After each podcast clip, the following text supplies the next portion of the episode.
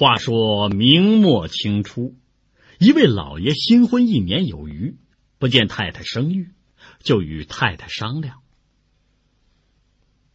你既然不生育，我只好再娶一房了。”太太虽然心存不满，可也只好应允。老爷再添一房无妨，但我却有条件在先。老爷不能喜新厌旧，同房分配要平均，暗号为：老爷喝白酒，说明选我；喝红酒，说明选小的，如何？中。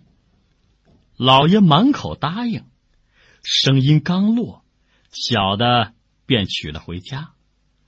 晚饭的时候，家人问：“老爷，喝啥酒？”“红酒。”就这样，老爷家的红酒大有供应不上之势。太太眼瞅着小的春光满面，一点招也没有，那股子酸劲儿，只有往肚子里咽了。这天。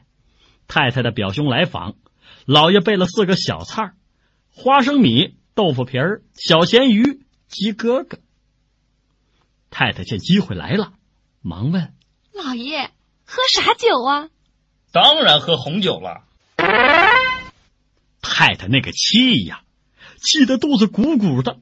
好在她突然生出一计：“老爷喝红酒无妨。”我只好拿白酒招待表兄了。